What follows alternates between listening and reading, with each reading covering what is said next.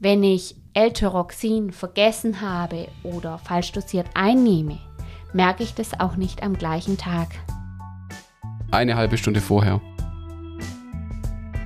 Möglichst vor dem Frühstück, weil da ist der Magen meistens nüchtern. Akut, Miete, das mhm. wählen meistens die Hersteller. Sie wollen damit was suggerieren. Seid ihr dazu verpflichtet? Nee. Egal ob verpflichtet oder nicht, das gehört sich.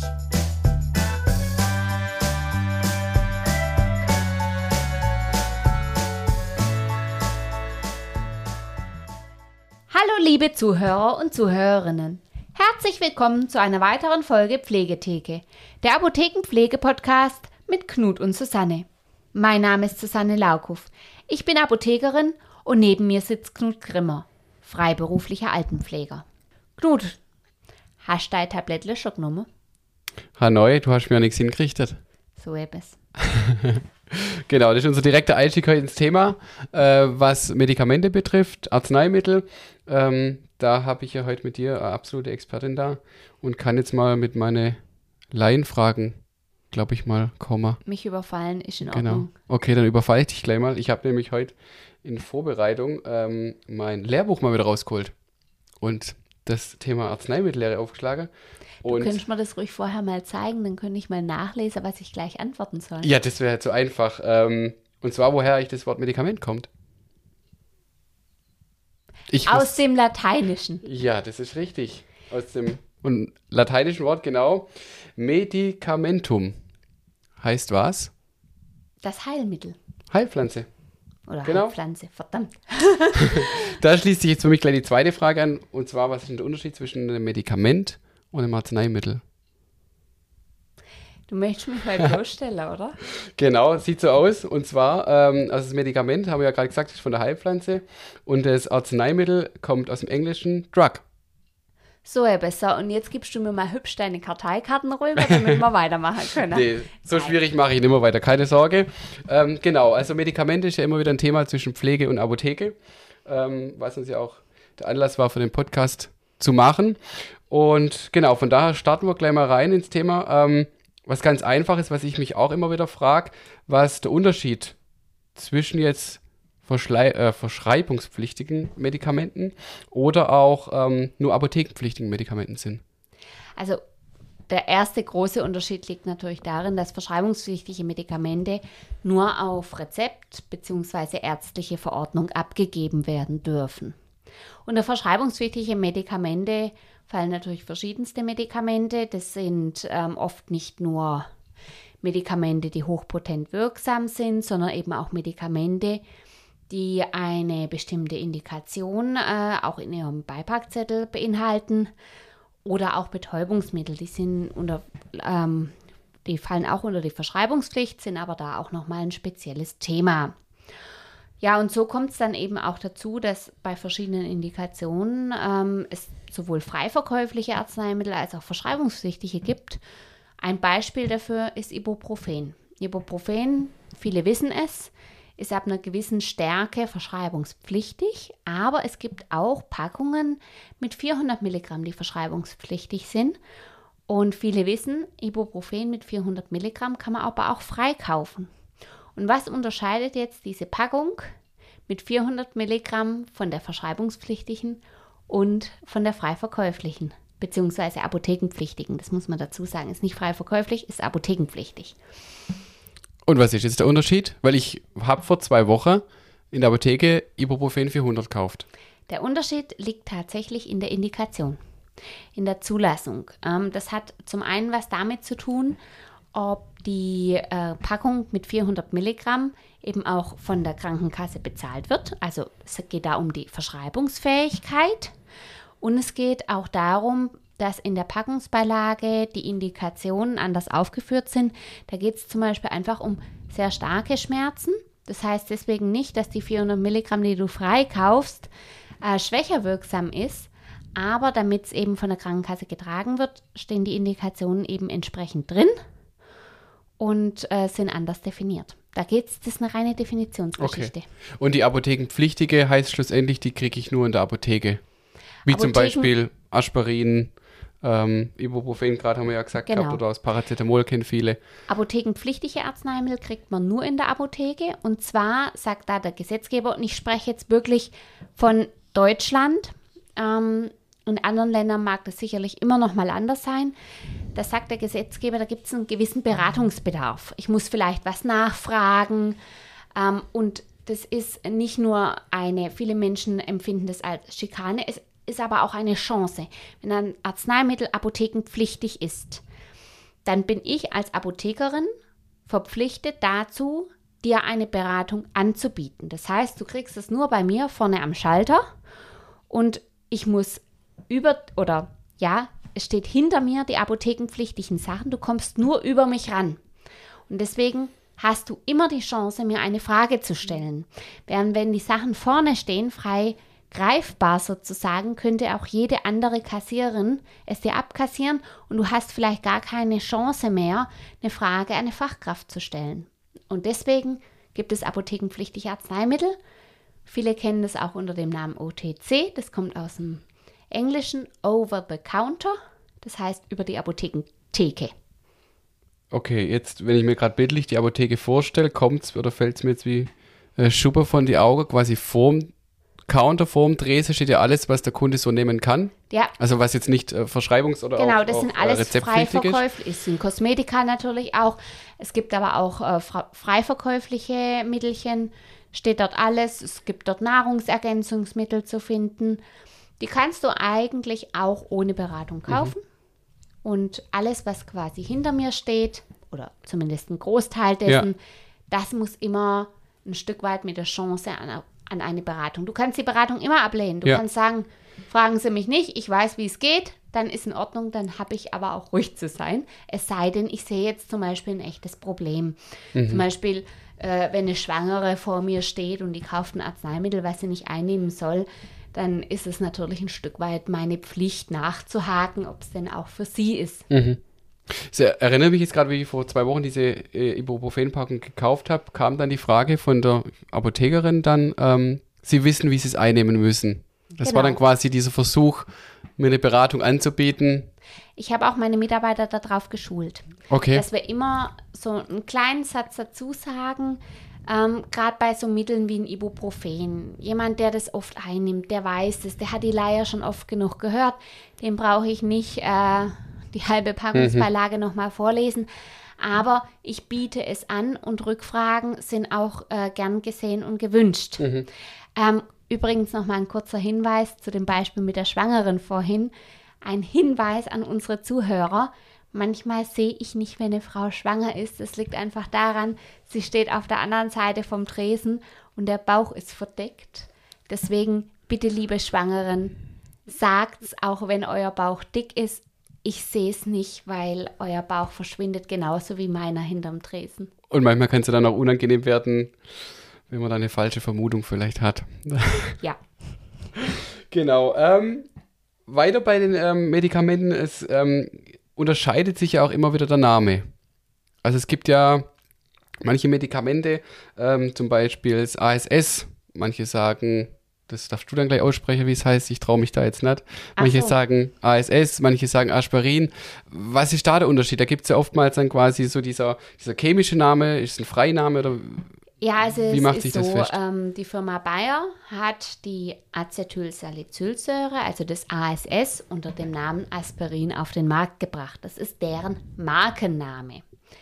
Ratiopharm bringt den gleichen Wirkstoff auf den Markt, auch in Tablettenform und nennt das Ganze ASS Ratiopharm. Das ist dann deren Markenname. Und die Firma AL oder wie auch immer nennt es wieder entsprechend ihres Markennamens. Viele machen das der Einfachheit halber, dass sie den Wirkstoff benennen und anschließend ihren Markennamen wie Hexal, Ratiopharm. Es wird auch oft was Hübsches draus gemacht. Aus Ibuprofen wird Ibuhexal. Das ist dann das Ibuprofen von der Firma Hexal. Das ist ein schöner eingängiger Name. Das ist aber ein Markenname. Im Kleingedruckten muss immer unten drunter der Wirkstoffname stehen. Ein Unterschied existiert nicht. komme ich wieder auf mein Beispiel mit Ibuprofen zurück. Auch da hat mich die Apothekerin gefragt, ob es günstigere sein darf. Ich weiß Ja. gar nicht, es war eine Packung, die ich jetzt nie gesehen habe, war irgendeine No-Name-Firma, ich weiß es nicht. Mhm. Aber hat ja jetzt keine Auswirkung, ob das jetzt eine No-Name-Marke ist oder dann halt eine von den besagten bekannten. Bei den meisten Medikamenten nicht. Also generell ist es immer so, du kannst immer davon ausgehen, dass die Qualität gleich ist. Ähm, das müssen die Hersteller, die Generika-Firmen, also die Nachahmerfirmen, zum einen tatsächlich durch Studien beweisen, dass ihr ähm, Arzneimittel ähm, in, in ähm, der Aufnahmefähigkeit in den Körper, und darum geht es, genauso gut ist wie, ein wie das Originalmarkenprodukt, von dem sie es abkupfern. Ähm, die Qualität des Arzneimittels an sich lässt, das ist nun mal Acetylsalicylsäure, um es nochmal als Beispiel zu benennen, das ist eine definierte chemische Formel. Das Ding schaut nun mal so aus und ich produziere genau das gleiche Ding und es schaut wieder so aus. Das Einzige, worin sich unterscheidet, sind die sogenannten Hilfsstoffe. Viele meiner Kunden benennen das auch als Nebenwirkstoffe. Das stimmt so nicht, das sind Hilfsstoffe. Man kann sich das so vorstellen. Ich habe dieses Pulver, Ibuprofen.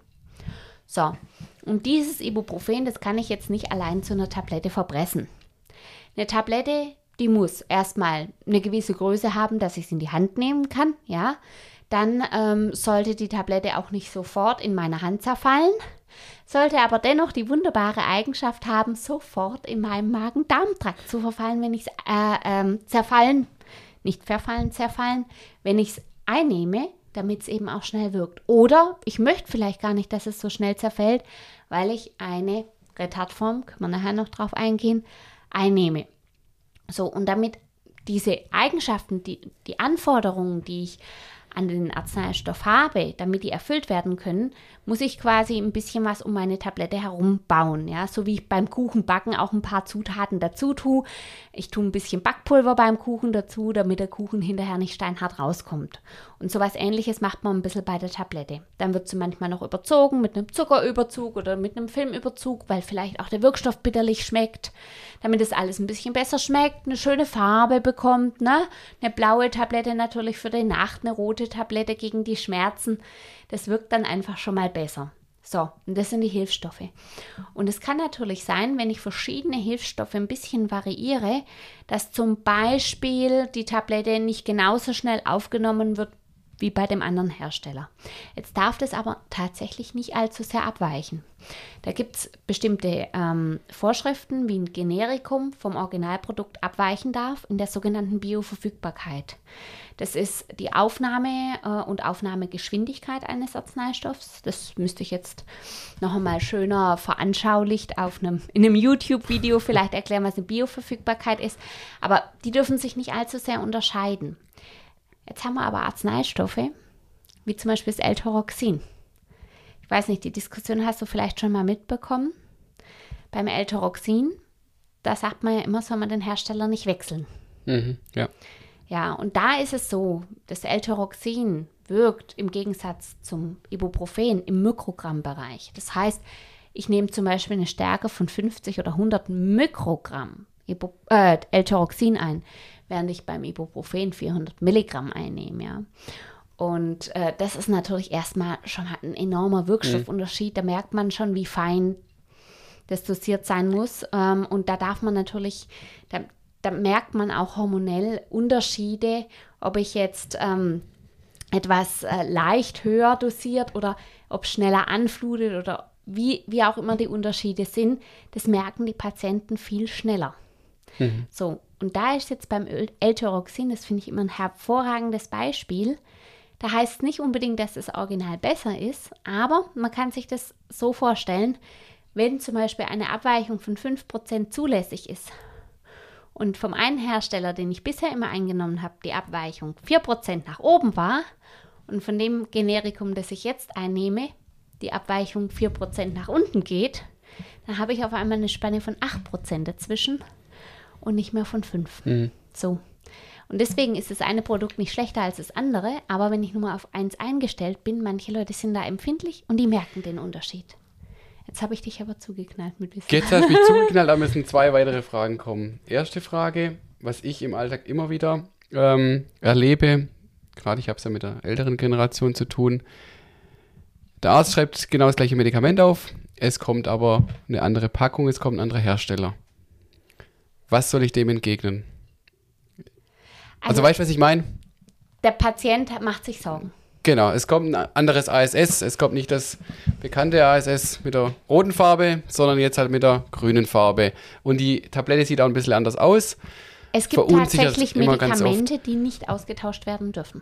Zum Beispiel? Elteroxin. Okay. Wir mhm. wollen nicht drüber reden. Wenn Elteroxin nicht lieferbar ist mhm. von einem Hersteller und ich kriege das in fünf Monaten mhm. nicht, mhm. dann bitte nimm es von einem anderen Hersteller, bevor du gar nichts einnimmst.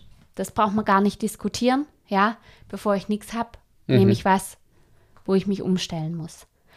Aber du kannst generell schon mal sagen, es gibt eine sogenannte Substitutionsausschlussliste.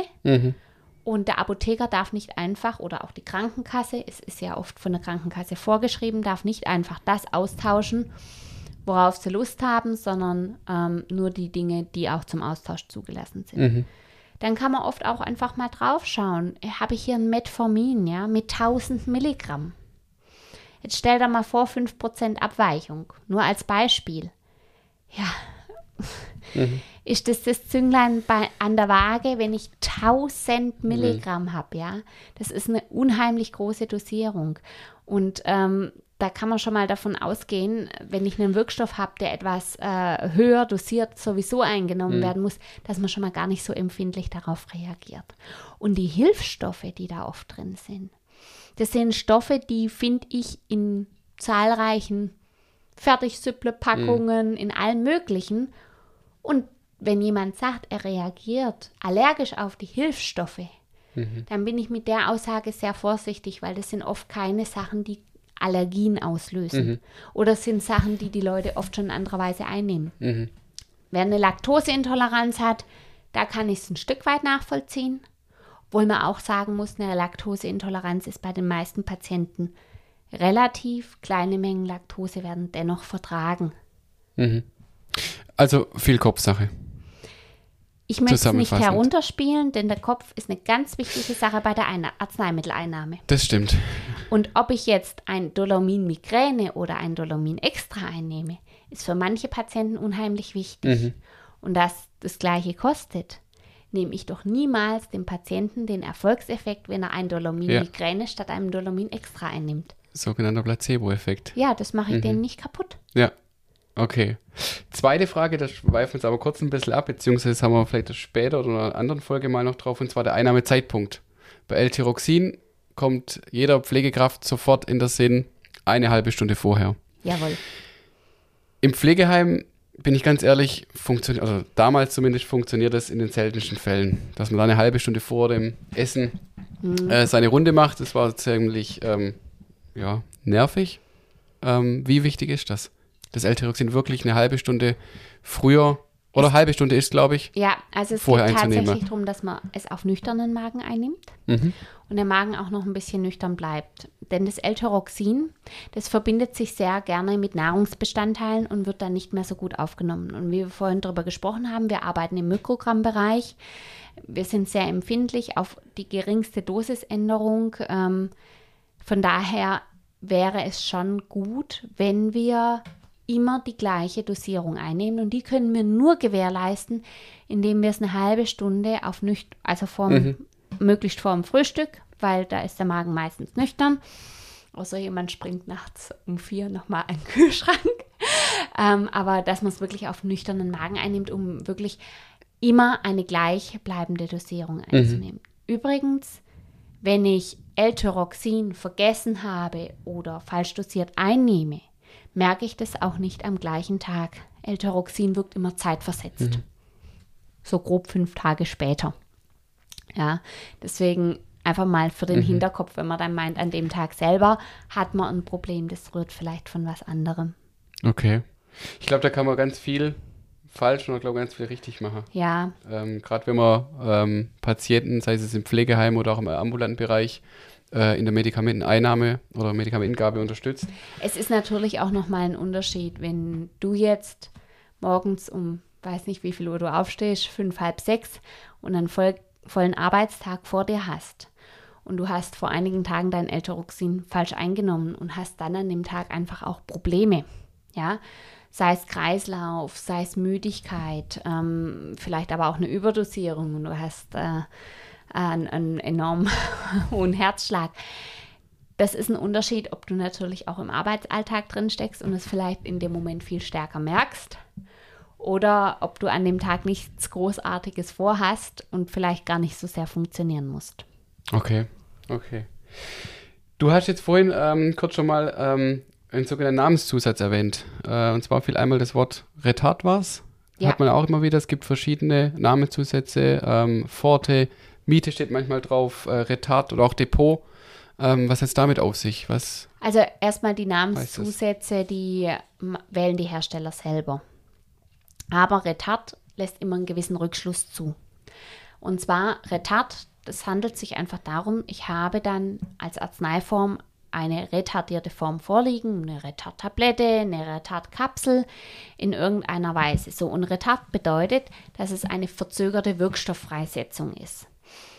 Ich versuche damit zum Beispiel zu erzielen, dass ich eine sehr hochdosierte Tablette einnehmen kann und die zum Beispiel nicht den gesamten Wirkstoff auf einmal freigibt, sodass ich zuerst eine, quasi fast eine Überdosierung habe und dann relativ schnell nichts mehr spüre und die Schmerztablette nachlässt, sondern dass ich gleichmäßig, äh, zum Beispiel über einen Tag verteilt oder über einen halben Tag verteilt, der Wirkstoff freigegeben wird, ich dadurch eine zu hohe Dosierung vermeide, aber auch eine zu niedrige Dosierung und immer in, ja, über den Zeitraum eine möglichst gleich verteilte Dosierung habe. Das kenne ich aus dem, aus dem Alltag, ist ja ganz oft so bei Teledin. Ja. Bin ich da richtig auf dem, äh, äh unterwegs? Teledin gibt es ja auch oder als Retard. Das heißt. Äh, Teledin wird hauptsächlich nur als Retard verschrieben. Okay. Aber weshalb das, das können wir in einer anderen Folge klären. Okay, dann äh, halten wir uns das. Aber wir können gleich. zum Beispiel Diclo nehmen. Das nehmen auch ganz, ganz viele Leute. Diclo 75. Retard. Sagt der geschwind nichts? Doch, Diclofenac, klar, das logisch. Das Voltaren-Resinat. Logisch. Ja. Äh, hat mir auch schon mein. Da wird 25 Milligramm relativ schnell freigegeben ja. und die restlichen 50 Milligramm werden langsam freigegeben. Okay. Sodass ich das wirklich ähm, nicht allzu häufig einnehmen muss und wirklich einen langen Effekt habe. Zweites klassisches, klassisches Beispiel: äh, Parkinson.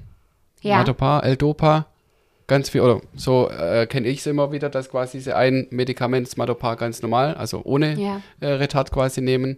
Auch da und versucht die man die Variante quasi zu äh, vermeiden okay. und wirklich auch, äh, dass es über den Tag, weil die Leute wollen ja auch ihren mhm. Alltag ein bisschen lösen und mhm. indem man immer wieder ähm, hochdosierte, schnell freisetzende Arzt, ähm, Arzneiformen einsetzt, ähm, hat man immer dieses Auf-Ab. Mhm. Ja, und so versucht man wirklich einen möglichst gleichmäßigen ähm, Blutspiegel zu erhalten.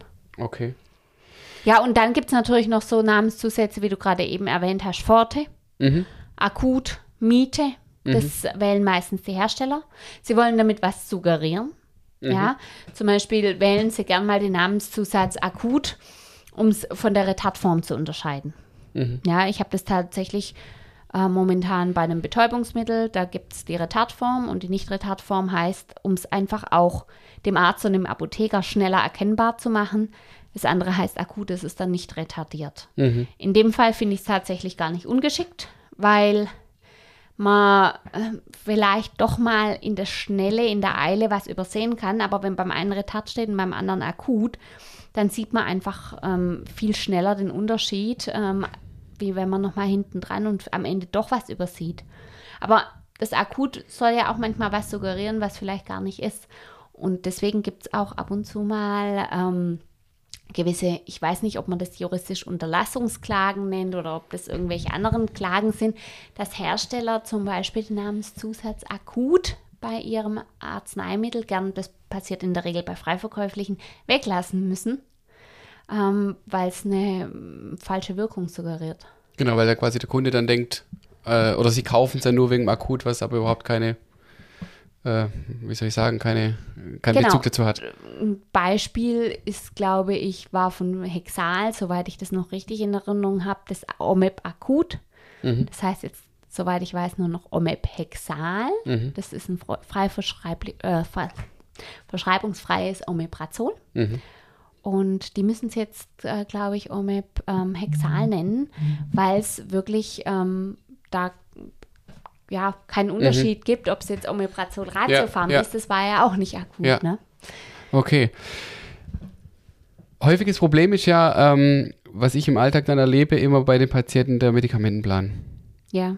Das hat sich ja in der, ich weiß jetzt nicht seit wann, aber inzwischen äh, ist der Hausarzt ja auch dazu verpflichtet, äh, einen entsprechenden Medikamentenplan dem Patienten auszudrücken oder zur Verfügung zu stellen. Genau, wenn der Patient danach fragt. Genau. Die sind ja inzwischen auch, soweit, oder die, wo ich jetzt kenne, eigentlich immer auch einheitlich. Also sind eigentlich immer gleich. Ich weiß nicht, ob die Ärzte da alles gleiche Also ich System habe bis haben, jetzt immer das Gleiche gesehen. Ich kann aber nichts zum System vom Arzt sagen. ja, was aber Ahnung. ja, was ja aber schlussendlich gut ist, weil jeder Medikamentenplan, jeden Haushalt, den ich quasi komme, sei es beim Gutachten, sei es in der Pflege, immer ist gleich immer aussieht. gleich, ist mir Genau. auch schon aufgefallen, ja. was ja mal eine gute und sinnvolle ähm, Erfindung äh, ist. Wie ist jetzt so ein Medikamentenplan aufgebaut? Also auch da gibt es ja dann vorne oder äh, den, den Wirkstoff und auch dann den Handelsname. Ja, es steht aber nicht immer auf dem Medikamentenplan äh, noch der Wirkstoff separat drauf. Das Okay. ist mir schon aufgefallen. Oft steht dann der Handelsname drauf. Mhm.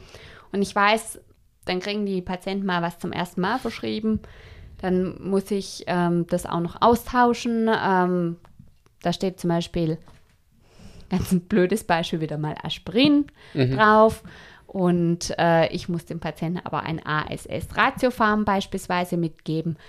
Aber wenn mir der Patient den Medikamentenplan schön zeigt, dann kann ich ja schnell auf das Medikament draufschreiben, entspricht Aspirin, weil das ist auch unglaublich verwirrend. Ja, auf jeden Fall. Und ähm, dann ist ja immer die Dosierung mit angegeben. Also welcher Einnahmezeitpunkt, morgens, mittags, abends oder auch zur Nacht. Und was ich immer als ganz gut finde, oder auch gerade für, für Angehörige oder auch dann ähm, für Patienten selber, dass hinten oft mal noch die Wirkung steht. Das ist Also- optimal. Oh, genau, das ist optional, steht bei allen dabei, aber es- es sind auch ganz banale Dinge, dass nur Blutdruck oder so dran steht. Ja, das aber- ist super, wenn das, weil das, ich werde das oft gefragt, ja, was ist denn jetzt für meinen Blutdruck oder was ist denn für die Schmerzen? Ja, und bevor die Patienten das falsche Medikament weglassen, weil sie vielleicht nicht so viel Schmerzmittel nehmen wollen und in Wirklichkeit ihr Blutdruckmedikament weglassen, das wäre fatal. Es sind jetzt aber nicht nur die Medikamente mit drauf. Also klar, alles, was dann schlussendlich vom Arzt verschrieben wird. Das heißt, es kann ja auch zum Beispiel Tropfen sein. Ja. Also Schmerztropfen, Augentropfen ähm, oder auch Brausetabletten. Ja, aber Ist da ja braucht man oft. genauso die Einnahmezeit. Genau. Also das steht ja auch dann auch mit drauf.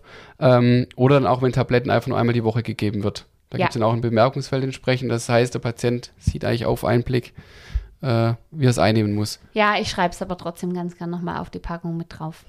Seid ihr dazu verpflichtet? Nee. Das Ah, frage ich mich jedes Mal, wenn Moment. ich. Also ein Stück weit schon, denn äh, auf dem Rezept, also egal ob verpflichtet oder nicht, das gehört sich. Aber es steht nicht immer drauf, oder? Nein, es steht nicht immer. Manchmal steht auch drauf, in verschiedensten verschlüsselten Worten, dass ein schriftlicher Medikamentenplan mitgegeben wurde oder dass die Dosierung bekannt ist. Natürlich, wer schon immer und ewig sein Medikament auf diese Art und Weise einnimmt, dem brauche ich es nicht mehr erklären. Aber an sich finde ich es ganz gut, wenn man schnell draufschreibt, weil dann können auch mal die Angehörigen mit nachvollziehen, was denn da eingenommen wird und ob das noch richtig eingenommen wird. Und dem Patienten tut es oft auch gut, weil, naja, dann hat die Schachtel auf einmal eine andere Farbe, dann ist man sich ein bisschen unsicher, dann können sie sich auch daran noch mal ein bisschen entlanghangeln. Und wie, oder was sage ich jetzt meinen Patienten, wo sollen sie denn ihre Medikamente am besten ähm, aufbewahren? Also ich erlebe ganz unterschiedliche Situationen. Klar, im Pflegeheim ist klar, da gibt es den Medikamenteschrank, da wird es natürlich optimal äh, aufbewahrt. Aber sage ich mal, im häuslichen Bereich ähm, gibt es auch Patienten, die haben es dann in der Küche in ihrer Schublade, alle Packungen drin, äh, daneben noch das Besteck liegen. Dann gibt es äh, Patienten, bei äh, denen immer das, ähm, das offene Blister sozusagen, also das angefangene Blister quasi alle auf einem Stapel liegen. Ähm, was würdest du da Es grundsätzlich ist immer so empfehlen? ein bisschen ein Kompromiss aus, ich denke daran, meine Tabletten zu nehmen, ja, ähm, und äh, dem optimalen Lagerort für meine Medikamente.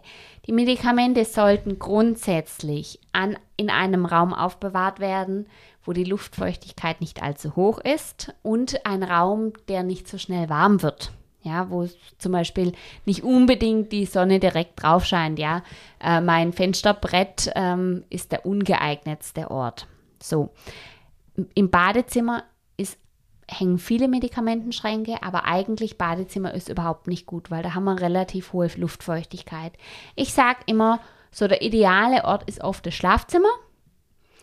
Da ähm, hat man ja oft, man wählt das Schlafzimmer nicht unbedingt nach dem wärmsten Ort aus, sondern es ist ja oft ein kühlerer Ort, damit man gut auch im Sommer schlafen kann.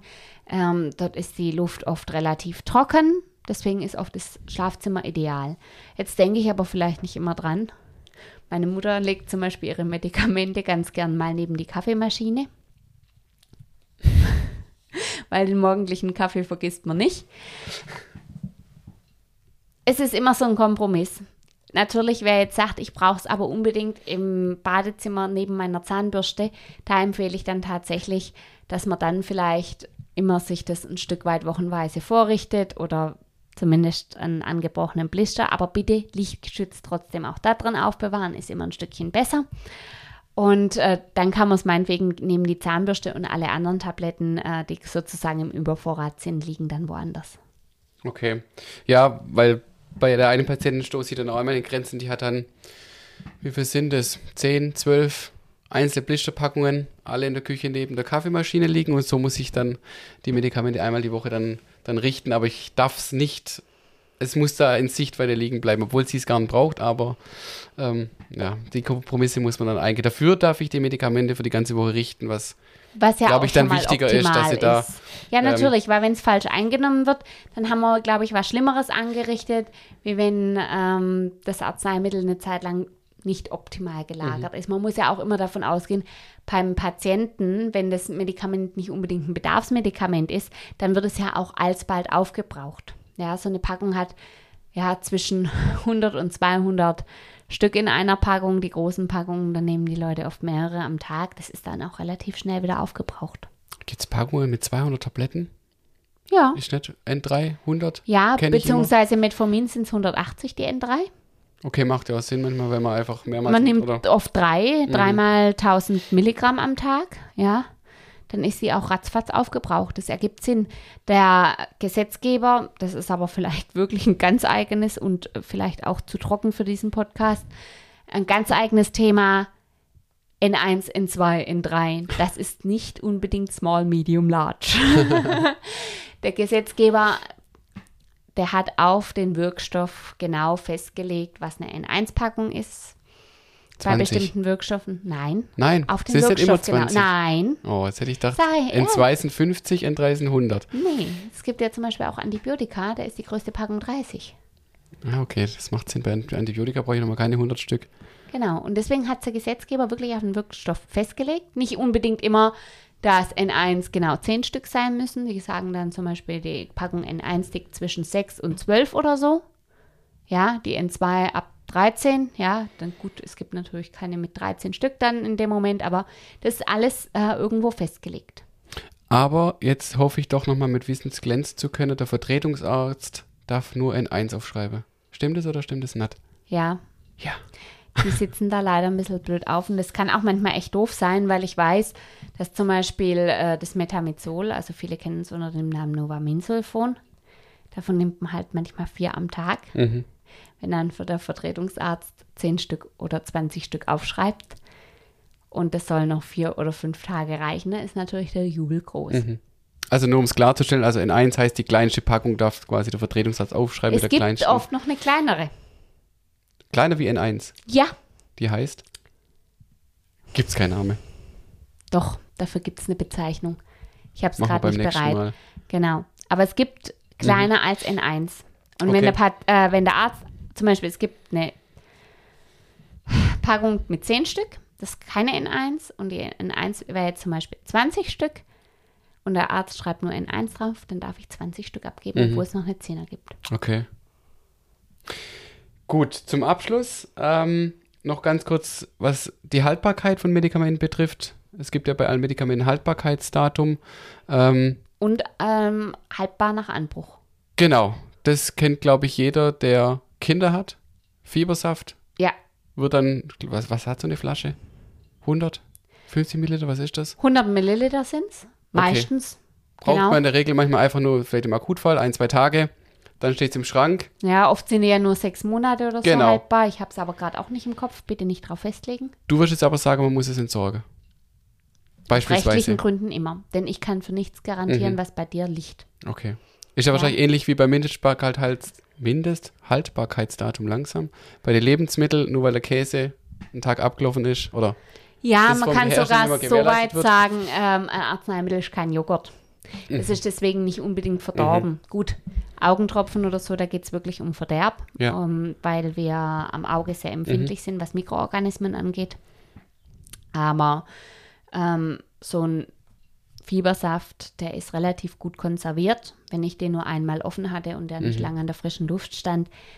Wenn man den untersucht, wird man sicherlich rausfinden, dass es passt. Und- Aber was ich daheim meinem Kind verabreiche, ist immer grundsätzlich ein Unterschied, was ich in der Apotheke anderen Natürlich. Eltern erzähle, weil ich kann nicht in die anderen Haushalte reinblicken und vor allem kann ich nicht dafür gerade stehen, was ich dem Patienten erzähle, was ja nicht vom Hersteller empfohlen ist.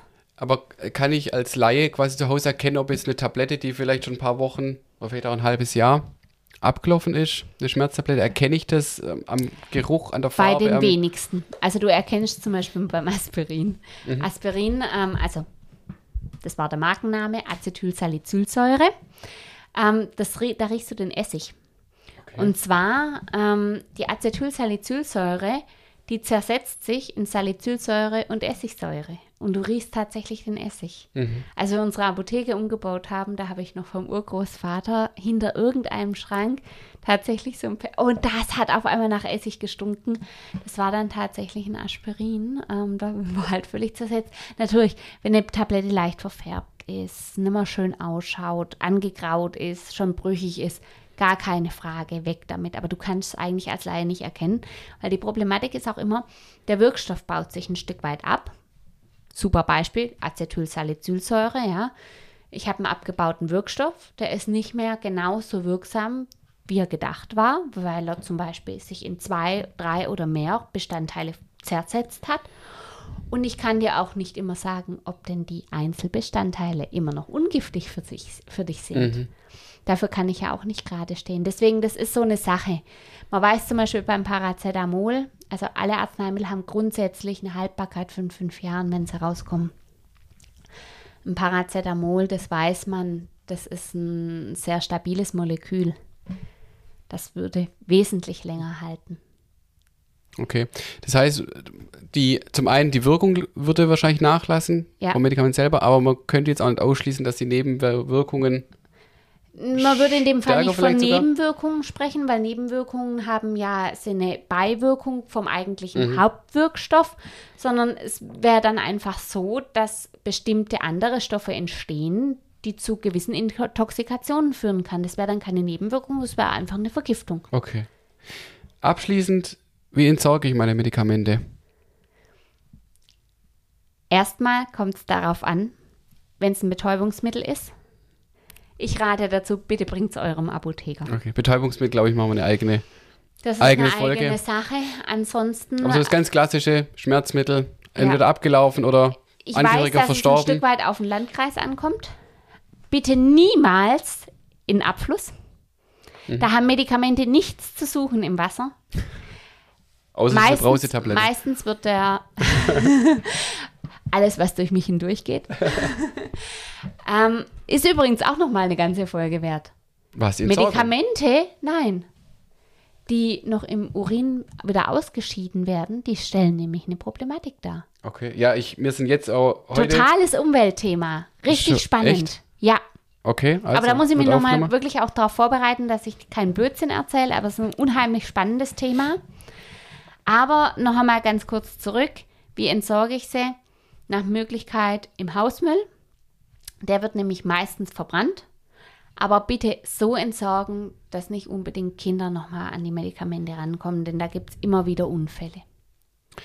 Aber jetzt auch nicht in der Kamin zu Hause schmeißen. Ich weiß ja nicht, sollte ich mal ausprobieren. Vielleicht gibt habe ich einen schönen Abend. es gibt Leute, die schmeißen Windeln in der Kamin. Ansonsten in die Apotheke des Vertrauens. Bringen zur Entsorgung. Ganz zur Not. Ganz genau. Ganz zur Not. Sehr gern. Gut, ich glaube, das war relativ ausführlich. Wir haben mal so die Basics der Medikamentenlehre, sag mal Medikamentenlehre, Ähm, Ja, Genau. wir haben die Spitze des Eis Eisbergs Genau. ganz Uns- vorsichtig touchiert. Genau, genau. Wir, uns sind auch schon etliche weitere Themen zum Thema Medikamente eingefallen. Da werden wir uns die nächste Woche mal nochmal dran wagen, wenn du dich besser vorbereitet hast. Ja, ganz Und genau. dann war's das für heute. Wir bedanken uns bei unseren Zuhörern und freuen uns auf die nächste Folge Pflegetheke, der Apothekenpflege-Podcast mit Knut und